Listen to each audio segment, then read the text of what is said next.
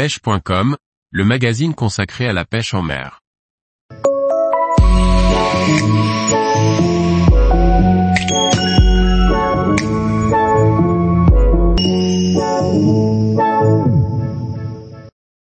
Différentes techniques pour la pêche des céphalopodes en kayak.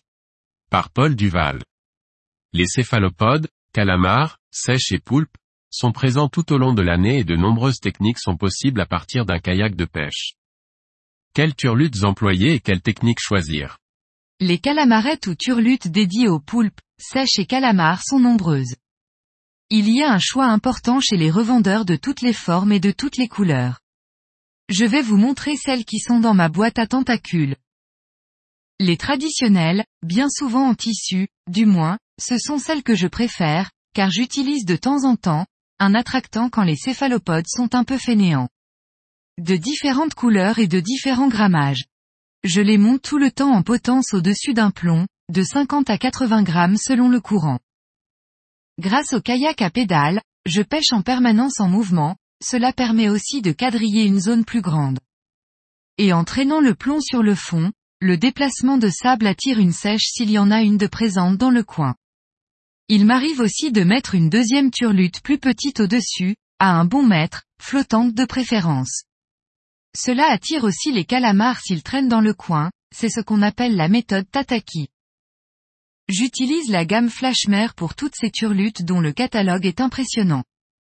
Les turlutes à bavette, apparentées à des poissons nageurs, les hameçons étant remplacés par un panier en queue, double de préférence, sont des calamarettes très efficaces en kayak. Avec ces leurres, nous allons pouvoir pratiquer une pêche à la traîne lente ou à la volée, là encore le kayak à pédalier trouve toute sa place. Il existe aussi des turlutes hybrides avec un hameçon triple sur le corps et un panier en queue, qui peuvent aussi être employés à la traîne ou à la volée. Les anciennes techniques ont encore leur place de nos jours. Ces méthodes reviennent à la mode depuis quelque temps, peut-être est-ce dû au retour du poulpe sur la façade atlantique un peu partout et spécialement sur la pointe Bretagne. On peut aussi les mettre en pratique à bord de nos kayaks de pêche. La planche à poulpe, les pêcheurs professionnels s'en servent, donc c'est efficace.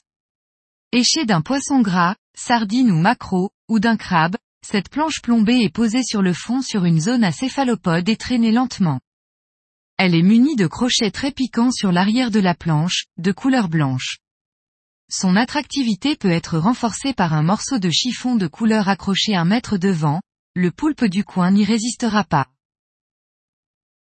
Les turlutes cage, il en existe de différentes formes et grammages là aussi, à aiguille ou en forme cage. On les utilise avec une sardine en guise d'appât, certaines peuvent être habillées d'une LED pour rechercher les calamars rouges de Méditerranée par exemple.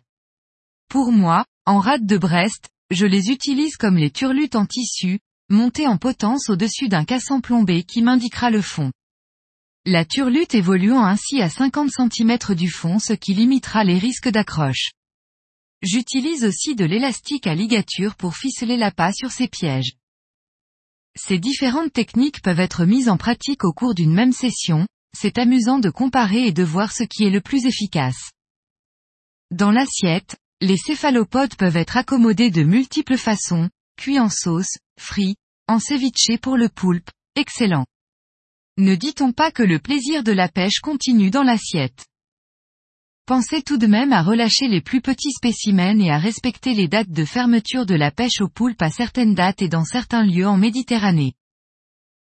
Tous les jours, retrouvez l'actualité sur le site pêche.com. Et n'oubliez pas de laisser 5 étoiles sur votre plateforme de podcast.